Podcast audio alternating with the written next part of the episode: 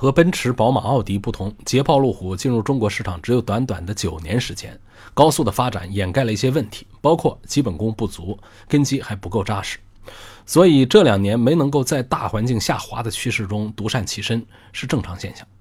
我对捷豹路虎在全球市场和中国市场的未来前景抱有乐观态度。首先，捷豹路虎的品牌形象一直维持在应有的高度，这很难得。捷豹享誉赛道，路虎纵横山路。这样的双品牌战略在豪华汽车品牌中是独有的。其次，在品牌有高度这个前提下，推出顺应环境和趋势的改变策略，那么捷豹路虎的盈利能力重回辉煌就只是时间早晚的问题。第三，汽车行业是一个高度周期性行业，大家不应该对现在的波动大惊小怪。全球市场每七年就会出现不同程度的波动，中国市场从一九九四年开始始终都是一路上扬。只在2007、2012和2015年出现过小幅的波动，那几年政府出台了相应政策是有效的。那么针对这一次的波动呢？我相信政府也会出台有效策略。